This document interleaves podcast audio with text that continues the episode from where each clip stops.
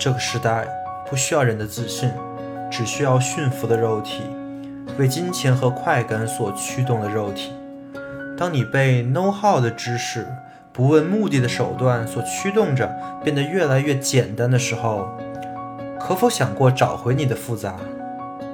维生素 E，二十世纪重要思想系列，帮你重构自己的复杂。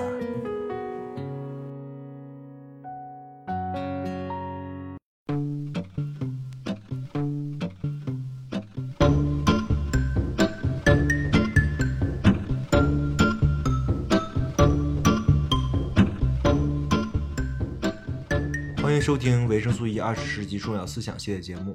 本期是一个全新篇章的开头，也是维生素 E 新的哲学系列——语言哲学系列的开头。我们终于进入了二十世纪可能最重要的一个哲学转向——语言哲学的问题范畴。本期你将听到何为语言哲学、语言哲学的基本问题域、语言与意义的关系、语言与真理的关系，以及两种不同哲学的视角的区分。最后，我们将讲我们可能最关心的那个问题，就是语言哲学对于我们每个人的日常生活有什么意义。本期时长约半小时，希望对你有所帮助。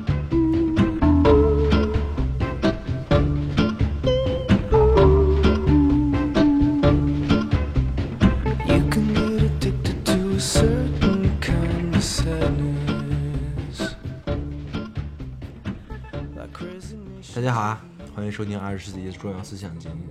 最近有同学反馈啊，这说这个二十世纪重要思想这个栏目老不更新，啊、这个我也没办法，因为这个栏目是需要大量的读书跟呃精力发在里放在里面的，但是我的时间确实很有限，对吧？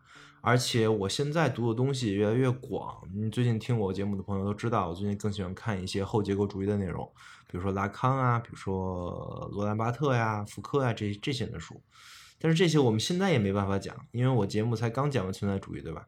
离结构主义这套东西其实还早着呢，还差很多铺垫。而这个铺垫中很重要的一部分就是语言哲学。而我不讲语言哲学的话，我说的什么拉康啊、福柯啊这些人，其实是非常难以理解的。所以饭要一点一点吃。我们二十世纪重要思想系列呢，还是在树敌二十世纪的思想谱系，所以稍微更新的慢一点也是可以理解的，对吧？因为我也不是生产队的驴，我也跟我跟很多某某些日更的什么 UP 主啊什么的，完全也没法比啊。我也不是全职做这个的，所以也希望理解一下。好，那我们言归正传啊，这期我们开一个新坑，这个新坑我预告了很久了，其实就是语言哲学，这是我认为二十世纪最具原创性的哲学领域，也是可能二十世纪最最重要、需要、值得拿出来好好说道说道的这个思想谱系。众所周知啊，哲学这个事儿呢，其实在哲学界分为分析哲学跟欧陆哲学，而语言哲学这四个字儿，现在在哲学界其实一般啊是指分析哲学。呃，但是我想说的是，在我这儿，语言哲学并不只是指分析哲学这一个流派这一波。我说的语言哲学是对所有语言进行论述的哲学，而从这个角度讲，在我这儿看啊，二十世纪的所有哲学都会存在一个语言哲学的转向。就不管你是分析哲学还是欧陆哲学，所有二十世纪的伟大的哲学家跟思想家都会讨论语言和意义、语言和存在、语言本身是什么、语言的真理观这样的话题。这是和十九世纪的或者说再往前的那些哲学的思想是完全不同的一个转向，对吧？那么我们其实就有这个问题了，这是很自然的会有一个问题，就是为什么呀？语言这个词儿为什么在二十世纪就变得这么重要了，导致所有哲学家都在谈到？还有一个很重要的问题藏在这个问题里，就是为什么是二十世纪语言才会变成一个讨论的焦点呢？这就是我本期要最先说明的问题啊，因为本期是语言哲学的一个导论嘛。我希望维生素 E 的听众在听完这一期之后呢，能对语言哲学的相关的问题感兴趣，希望或者开始了解语言哲学的一些内容，或者说追更维生素 E 接下来关于语言哲学的思想家的介绍的节目。好的，那我们就开始讲。还是首先从语言哲学的这个转向聊起。刚才我们抛出这个问题，为什么二十世纪大家开始讨论语言哲学了？这个问题呢，在我看来啊，或者说按照我对哲学史的理解，这是一个非常非常自然的事儿。因为这个转向，这个语言，这个哲学的语言学转向，完完全全就承接了十九世纪的古典的观念论的哲学思路，也就是承接了康德跟黑格尔他们的问题意识的。那我就来讲讲我是怎么理解这个语言学转向的。我们按照谱系的方向来讲。我在之前很多节目都提过，在康德那里，哲学开始了一次很大的转向，一次哥白尼式的革命，就是认识论转向。也就是说，在前康德时代的时候，我们在讨论的是世界是什么，我们是直接讨论世界是什么的，是本体论的这个这个论域。但是在康德之后呢，所有人都意识到了，我们直接讨论世界是什么这个事儿本身是有问题的。这个问题就是我们根本没有考虑到，我们凭什么知道这个问题？就是我们作为人为什么能讨论世界是什么这个问题？也就是说，人到底是如何能认识到这个世界的？我们为什么能认识到这个世界是如何运转的？它的本体结构是什么样的？以及在这个前提下，我们应该如何看待我们认识的这个世界？这就是认识论转向。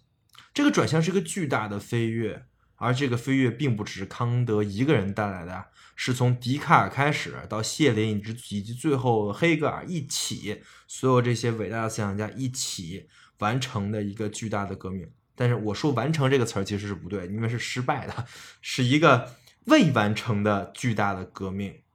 这个革命其实就是一种科学上的哥白尼式的革命啊，这非常重要，因为我们之后讲到之后的内容，以及我们二十世纪重要思想讲讲过的所有内容，我们都默认，我们都默认啊，我都默认大家都了解了什么是这个认识论的转向，了解了德国古典观念论的运动。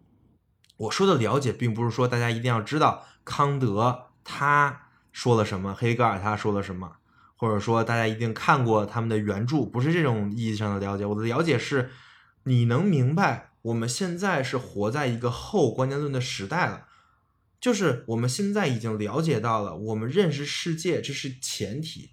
我们先要了解我们如何认识世界，我们才能知道我们世界到底是什么样的。这就是观念论的一个思想。如果你还停留在你认为你自己的认识就是世界这个本身的这个层次，那我只能说，在我看来有点太差了，因为这是一种教科书式的唯物主义的那个层次啊，就是非常的前观念论。你要到后期黑格尔之后，他确实也是在讨论本体论，但是在黑格尔那面，他已经是超越观念论的本体论了，跟你现在在站在前观念论的这个这个时代是不一样的。所以，如果说你现在还是觉得，哎呀，我就能认识到这个世界呀，我我我我的认识就是世界，这有什么问题吗？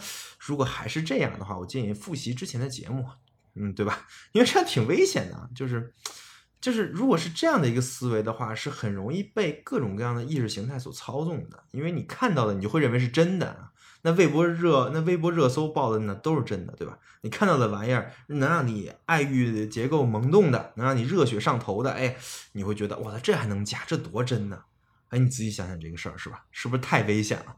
所以在我们当代最可怕啊，就是当一个前观念论的人，千万不要做啊。好的，如果你明白了我们刚才说的这一整套什么是认识论转向啊，那呃也明白了观念论运动到底是一个什么样的运动。那么接下来的情况呢，就是如果说你再对这个观念论运动进行一步往前走进行分析的话，那么你就必然会绕不开一个现象或者说一个结构，这个现象和结构就成为未来讨论问题的焦点。这个现象就是语言。这可以理解吧？因为你可以想象，我不用语言还能把我现在说的这个内容传达给你们吗？你试试想一想，你会发现这个事情不在你的思考范围之内，这个事情是没有办法思考的，因为你的思考本身也是在用了一种语言，只不过这个语言并不是有一人在说话，有人在旁边跟你说话的语言，但是可能会有一些人的思考是那种话语式的，就是。相当于有一个上帝在旁边叫你，哎，你不能这样。我相信肯定有啊，但是大部分人的思考可能没有意识到有一个话语体系在你的思考里面。但是我现在要告诉你的是，你的思考本身就是一种没有发出声音的语言。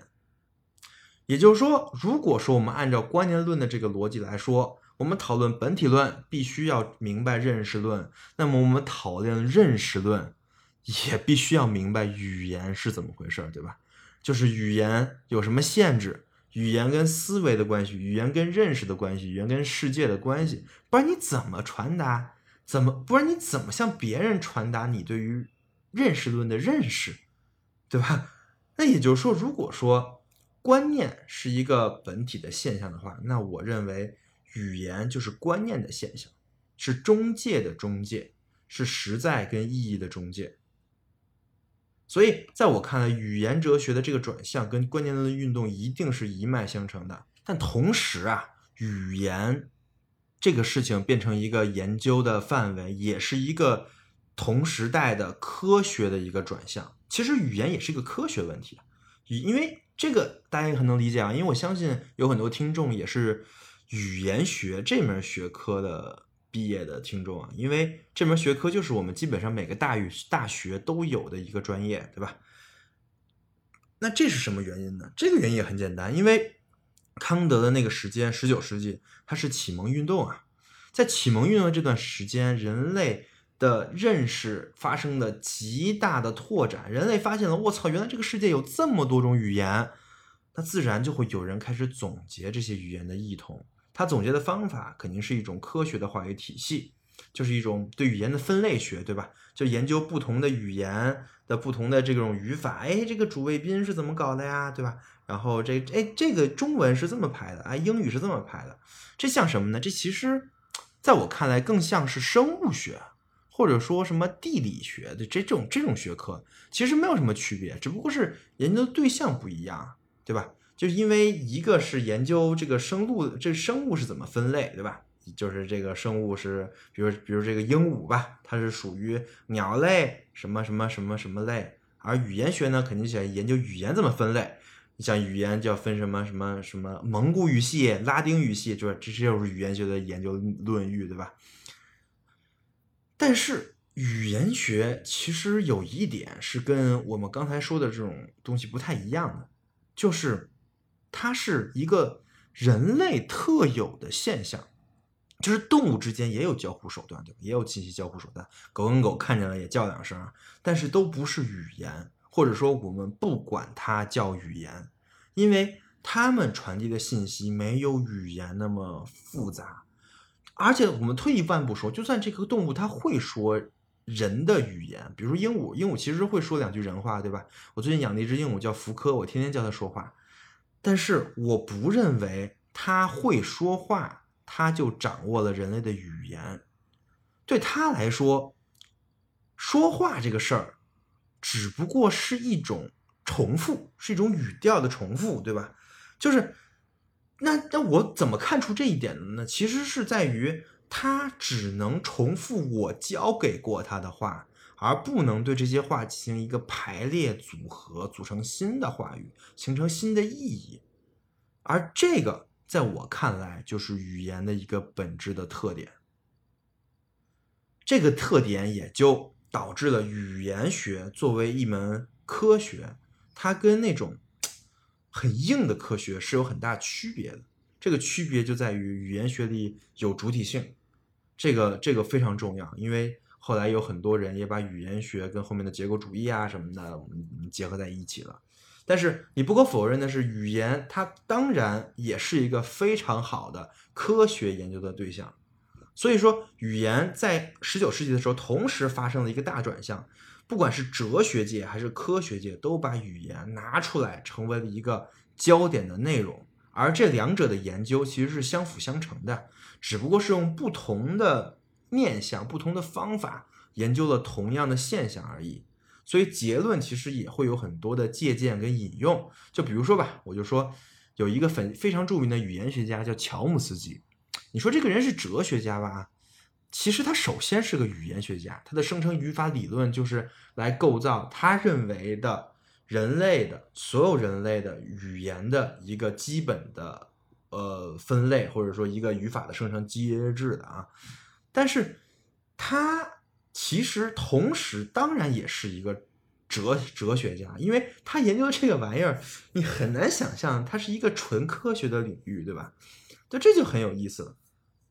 所以我认为语言这个问题是值得每个人好好想想的，因为它是真的是近代的科学跟哲学的一个焦点话题。呃，我说的焦点是两个意义上的焦点，一个是重要的，就是焦点，就是就是非常闪亮的在舞台中心的那个点；另外一个焦点就是哲学跟科学在这一点它交叉了，对吧？是一个焦点问题。所以我认为这个问题，如果你是真的是做研究、做学界的话，这个问题你是避不开的。当然，如果你不是做研究、不是做学界的，那对你有什么用呢？当然也很有用。这个为什么有用？我之后会说啊，我先卖个关子。OK，那我们知道了语文、呃语言作为一个现象，是需要值得好好去思考、去去去研究的。那往哪些方面呢？或者说围绕着语言有哪些值得去问的问题呢？好，本期呢是语言哲学的一个导论节目，那其实就是想把这些问题抛出来。这些问题呢，就是我这期想说的重点。那在之后的语言哲学的节目里，我会以思想家的维度，就是每一个思想家对这些问题怎么想的，他回答哪些问题，没回答哪些问题，然后我们来分析一下语言哲学的这些基本问题。好，那我们就来讲讲吧。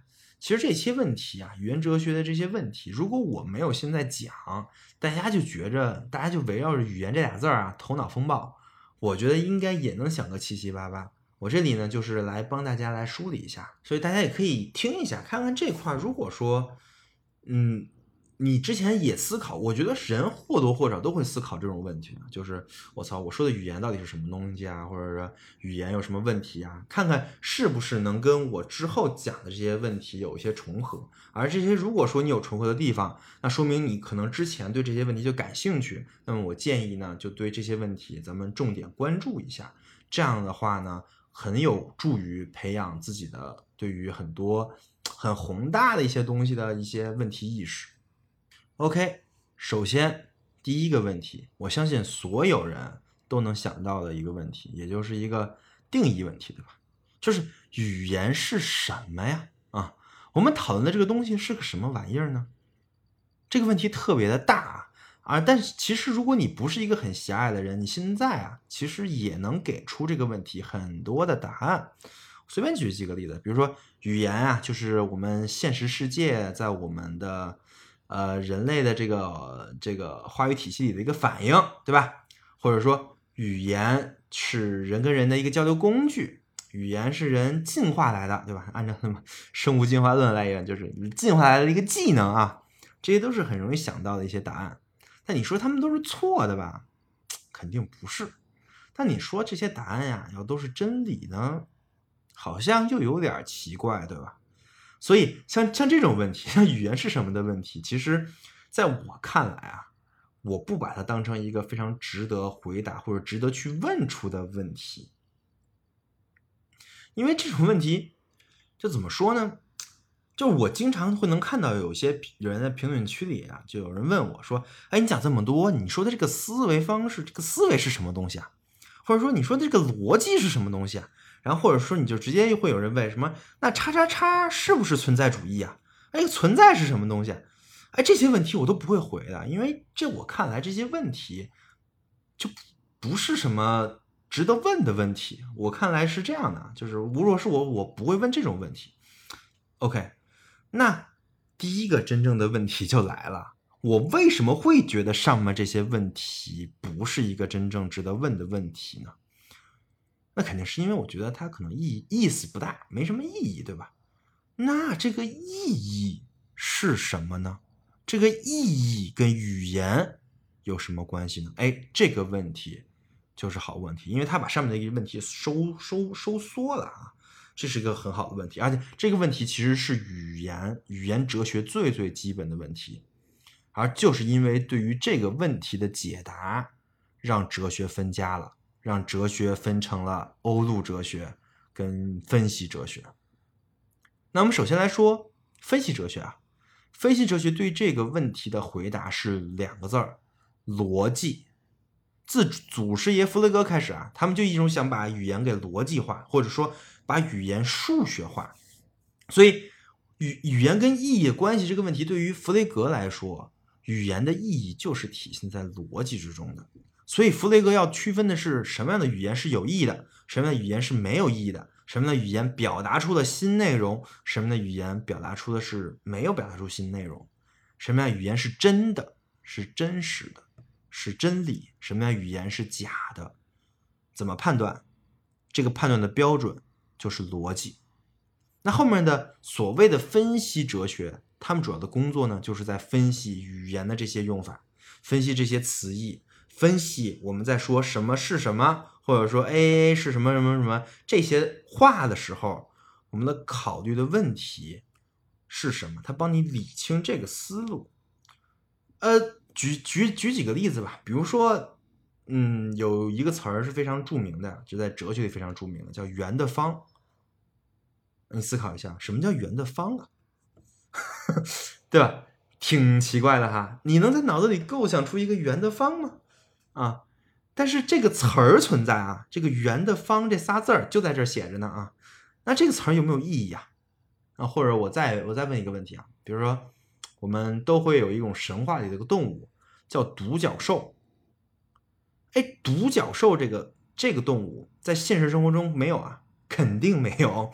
如果如果你说你家有，那那那那那那我觉得你可能需要精神分析一下啊啊！但是这种没有的东西，我们怎么看待它呢？就是这种没有的东西在语言符号里表达出来了。比如说，我们说独角兽存在和独角兽不存在这种话语是什么意思呢？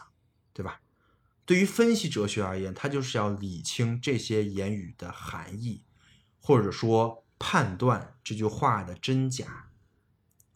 所以在我看来，这里有一个短路啊，就是意义跟真理的短路。我至少在弗雷格那里，我看到是这样的，就是他认为很多的意义，就是它的意义就是判断真假，对吧？那具体是咋搞呢？其实把语言逻辑化的操作，具体就是说啊，比如说你你你随便说一句话，比如说你说苹果是红的，OK，那么你把这句话给抽离出来呀，就是会有三个三个要素，对吧？A 是苹果，B 是是，C 是红的啊。那其实 A 这个苹果呢，其实是一个物品的指称，B 呢是个动词，或者说是一个是一个。意思嘛，就是就一个一一个一个系词啊，啊，然后红的 C 呢是一个模状词，就是来形容苹果的。OK，那那这个句子就可以通过这三个分类学把它拼成一个跟数学很像的公式，因为这个分类可以把苹果换成任何东西嘛，对吧？比如说你把苹果换成口红，口红口红是红的，这句话也也很有道理啊。对，所以说你如果把这三个东西都看成三个函数的话，那这个就是一个很跟数学很像的公式啊，对吧？其实这个东西还跟什么很像呢？跟我们日常说的那个语法很像啊。就比如说 A 是名词，这个这个这个红的 C 是形容词，对吧？啊，那这有什么用呢？这个用处就在于，如果我们可以把所有的我们日常中的或者说我们在学术体系话语啊，在各种话语，所有的话我们还原成这样的话，我们可以分析它的意义。比如说我说 A 是 B，苹果是红的，哎，这话有意义呀。但如果我说我要说 A 是 A，比如说就苹果是苹果，哎，这话感觉就有点奇怪，对吧？没啥意义。对，这就是分析学家想干的，他们就想用他们这个方法来说明什么命题是真命题，什么命题是假命题。什么命题是待验证的命题？什么一命题是本身就没有意义的命题？比如像什么听经一席话，如听一席话呀，或者说我今天吃了饭，感觉我吃了饭，哎，这种话，分析哲学就给你分析分析，他为啥这个话没意义，对吧？啊，但其实我很讨厌这种分析，因为我们都知道听经一席话，如听一席话这句话没有意义吗？真的不是没有意义，它被我说出来，被你听到，这句话整个的目的都是让人发笑，所以为什么没有意义呢？但是按照分析哲学的视角，它就是没什么意义，对吧？但是呢，我认为这句话的问题意识在哪儿？听君一句话，听君一句话，如听一一句话的问题意识在于，它为什么会使你发笑？这个问题其实也是分析哲学的老哥，就是维特根斯坦在后面会有一些解答，这也是很有趣的，我们之后再说。好，分析哲学这边的这个问题意识，包括语言意义、逻辑的这些事儿，我大概说了一下。那对语言意义的另外一种阐释呢，就不是逻辑了，或者说不是那种狭义的数学化的逻辑了，而是什么呢？而是语言的结构。这个祖师爷是索绪尔，这种阐释最后就衍生到了我们之后想说的维生素 E 的重点章节，就是结构主义跟后结构主义的章节。为啥呢？因为 这帮人发现这个语言的结构根本就不只是语言的结构啊，这个结构搁哪儿都好用，人文人文学科都有这结构。那具体是啥玩意儿呢？其实索绪尔他做的事儿就是把意义跟符号完全的分离了。意义跟符号本身，它就是一个结构。什么意思？就是说我做就是一个符号啊，就是比如说这个苹果这个行这个符号啊，它的意义是任意的，也完全没什么道理的。苹果为啥叫苹果？苹果为啥是红的？苹果红这些符号没有任何的逻辑关系，只不过是传统，只不过是碰巧而已。而这些都不重要，这些符号背后你说有没有一个什么苹果，这都不重要。重要的是什么呢？重要的是这个系统，这个语言的系统，或者说这个系统与苹果这个词儿的关系。苹果这个词儿在语言系统里的位置，这个是最重要的。这是结构主义的看法。索绪尔区分了语言跟言语，在我们在中文来看啊，这是这把一个词儿倒过来，对吧？但是但是它这个区分完全不是说一个语言游游游戏，就是一个把词儿倒过来一个意思，完全不是这样的。他说的语言是语言系统，就是我们整个的语言的系统。比如说随随便举个例子，比如说什么汉语系体系、英语体系啊，但这个可能都说小了。其实这这个语言系统也不是。就是说，那个大的语言系统，就是我们正在每个人之所以能相互交流、相互理解那个语言系统啊，这是语言。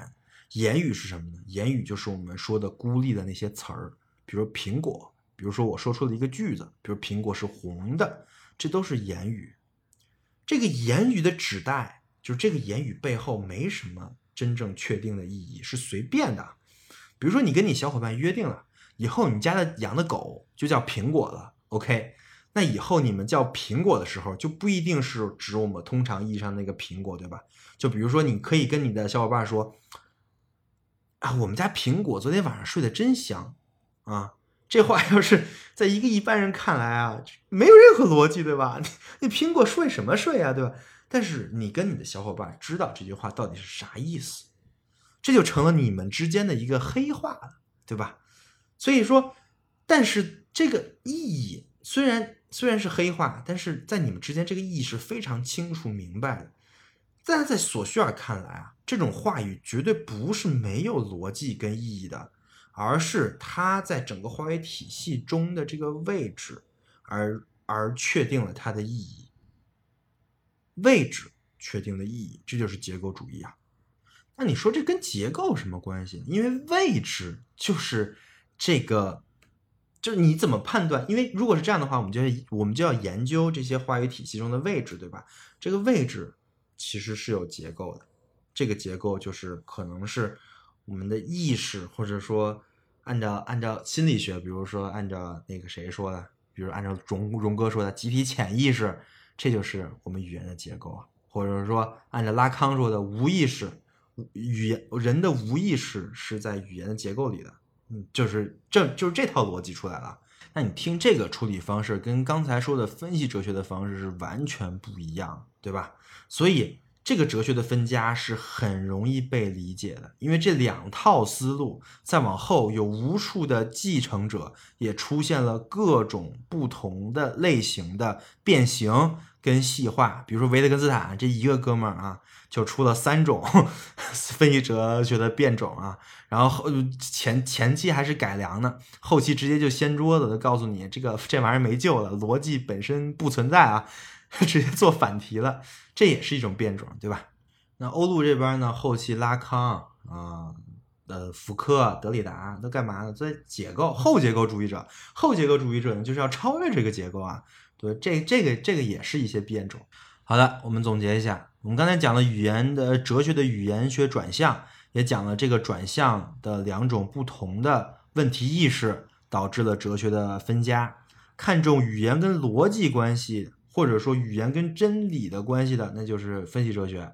看重语言的结构，分析语言的结构，看重语言跟意义的关系的，这边是欧陆哲学啊。那维生素与接下来节目肯定就是花开两朵，各表一枝啊。这边讲索绪尔，这边讲弗雷格啊。但是我觉得吧，讲到这儿，其实我只是大概介绍了一下，但整个语言哲学体系的问题意识还是没搞出来。我刚才介绍了哲学家或者是哲学学界。对于这个哲学的语言学转向的问题意识，因为发现语言这玩意儿它卡脖子，对吧？啊，因为他不研究这玩意儿，就就影响研究你的本体论跟认识论，你不转向不行了。但是我还没有说这个语言哲学对于维生素 E 播客的问题意识，这东西是哲学家的问题，我也不是专业搞哲学的，我为什么要讲呢？而且这东西其实说白了。很麻烦的，里面有非常多的东西，非常专业的。那我们当代人为什么要学呢？而且这里要澄清一下，我不是为了讲而讲，我不是说我这二十世纪因为有语言学转向，而且这个很重要，所以我就要讲一个语言哲学系列。其实完全没有必要，因为这东西挺麻烦的。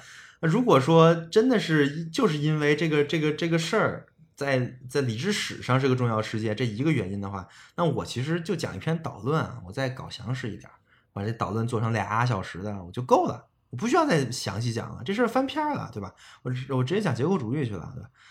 那为什么不这么做呢？因为其实有好多哲学的知识付费就这么干的，对吧？大家听个乐，知道有这么回事儿，哎，得了。那为什么我不这么干呢？对于我来说，语言哲学也是非常有特殊意义的。它是很重要的，在我看来啊，这个重要性体现在两方面。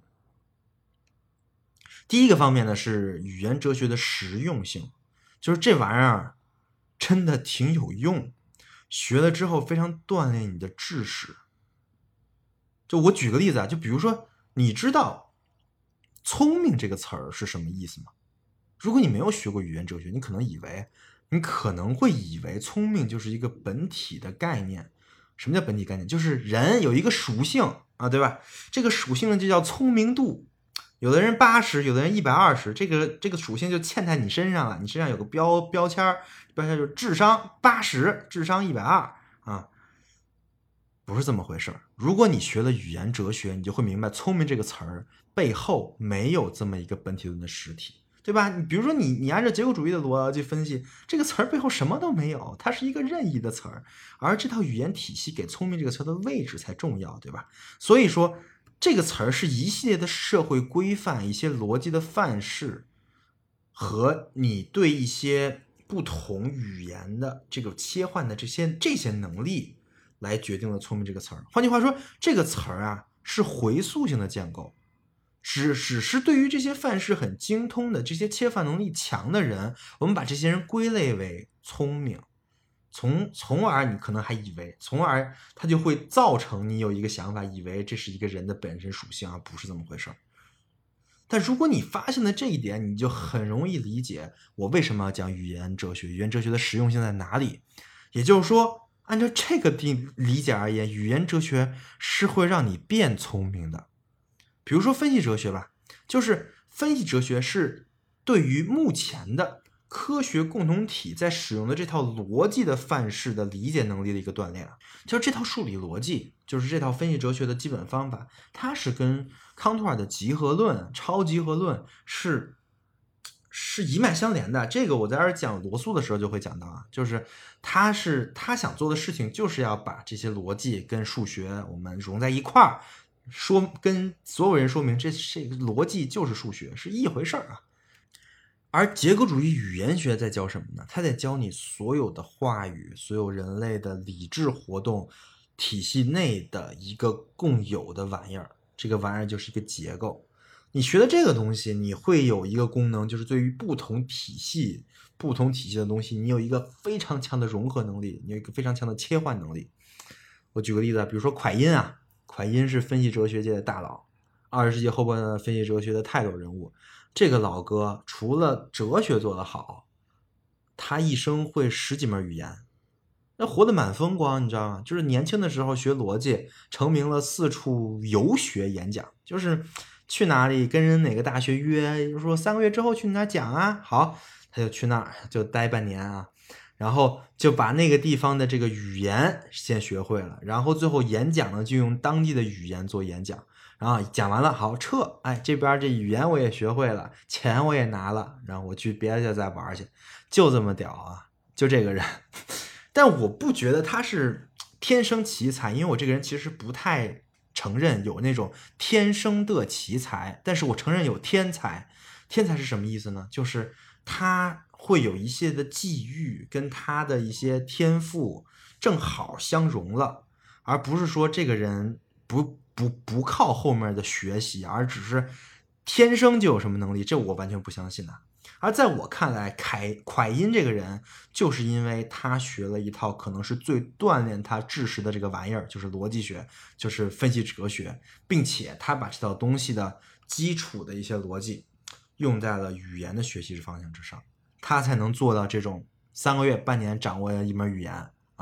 当然，他学的这些语言大部分也是拉丁语系的，就是从语法近缘程度来说，也都也都是连着的。我觉得要是给他个中文，我不相信他学半年就能去演讲啊。但是你可能会觉得，我也不是在学外语，对吧？你可能觉得你现在也没有在学外语，那语言哲学对你有啥用呢？对吧？在我看来啊。我刚才所说的这个外语，或者说另一门语言，并不是狭义上的外国的语言，而是一套外在于你现在语言体系里的话语体系。就比如说吧，互联网黑话，你你我在我这看，它也是外语。也就是说，语言哲学的实用性就是在于它是语言的哲学，它是帮助你对于提升对于语言的理解的。那一切的。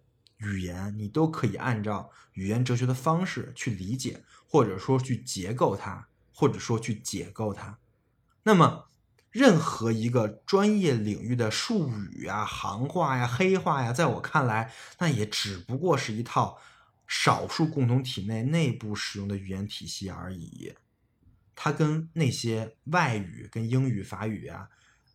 的学习的这个路径是同构的，而且比学习外语容易得多。而这个容易使这些事情变容易这个事儿，是语言哲学可以带给你的。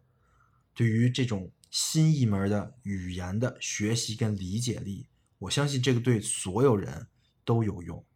而其实，我们退一万步说，我们刚才举那个例子，聪明，对吧？其实这就是聪明。这就是我们刚才说的聪明回溯建构前的那个含义啊。好的，我讲了为什么语言哲学非常的实用，但是除了实用性之外呢，另外一点我觉得也是最重要的，其实是语言哲学背后的伦理学。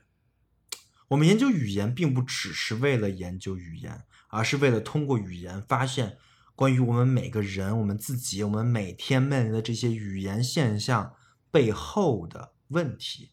比如说，什么话该说，什么话不该说，什么话说出来有误导性，什么话出口就是没有意义的。比如说，你判断这个人说出的话，他到底有没有理解他自己说出的话，或者说，他说出的话对于他而言的意义，是不是对于你而言的意义？这些事情都是可以通过语言哲学的这一整套方法来练习的。但是最终我想说的是，其实话语体系本身作为一种意识形态，是会操纵跟影响人的行为的。而语言哲学，在我看来最重要的那一点，就是它可以分析话语体系本身是如何操纵跟影响人的行为的。每个语言哲学背后的那个问题域，都明确的指向了伦理问题。就比如说维特根斯坦。对不可说的保持沉默，为什么呀？对，为什么什么是不可说？为什么要对不可说的人保持沉默？这个就是伦理学。再比如说伯纳德·威廉斯真理与真诚的关系，还有我们老朋友各种就福就福柯对吧？权力的话语体系，这些东西都是我们现在每个人都在面临的最最实际的问题。所以，语言哲学的问题域是可以落地的，是可以落地到我们每个人的日常的实践当中的。而对这些问题的理解跟回答，会决定我们每个人的行为，会决定我们去做什么，会不会去做什么。我们每个人可以通过这套东西来理解语言问题会导向什么，为什么有一些问题首先是一个语法问题，这些问题都太重要了。OK，我说完了我的问题意识，我相信大家也能理解了。可能现在的问题就是，哎，你吹的太厉害了吧？这玩意儿有那么神吗？对吧？别急，我们只能一点一点来。我希望等到我语言哲学这个系列的后期，真正讲到结构主义，真正讲到比如说分析哲学的后期的蒯因和戴维森的时候，大家可以真正明白我想说的语言哲学里内涵的实用性跟伦理性的这个意思，可以真正的把语言哲学的这些内容体现提炼出来，把这些力量应用在我们日常的话语跟实践之中。最后说一下我语言哲学系列的计划。首先我会讲弗雷格罗素，然后一直到维特根斯坦，这个是上这个是二十世纪上半叶的分析哲学的这个脉络，对吧？然后呢，这边会讲索绪尔、皮尔斯的符号学跟语言学，这个是我目前看最 powerful 的一套体系，特别厉害。它厉害的点在于，它可以完全重构我之前讲的内容，你知道吗？比如我之前讲的一个系列叫做思维方式啊，我就可以用符号学跟语言学的框架，把我之前讲的思维方式系列内容重新讲一遍，这是特别厉害的。这也可以作为维生素 E 节目几年来成长的一个标志啊。讲完这一套呢，我就会直接进入结构主义，开始讲罗兰巴特和福柯，这是一个非常大的 list。我也希望我能很顺利的把我想表达的东西都能在这个系列里完成。好的，作为导论，我想这篇播客已经完成了它的表达。我们下期再见。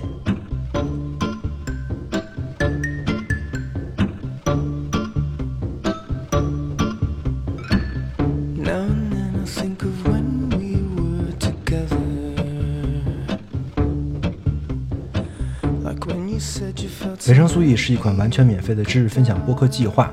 目前，维生素 E 已有了自己的社群，跟除播客外的各类实践项目。社群跟项目的通知均在 Telegram 频道。如果您对播客内容感兴趣，希望获得维生素 E 的书单以及阅读相关拓展资料，或者希望参与维生素 E 的实践项目，与其他听众一起讨论，欢迎点击 Show Notes 里的群组连接，关注频道。此外，如果认为本期播客内容对您有所帮助，欢迎转发到各大互联网平台。感谢您的支持，让我们一起重构互联网生活形式，期待您的加入。You can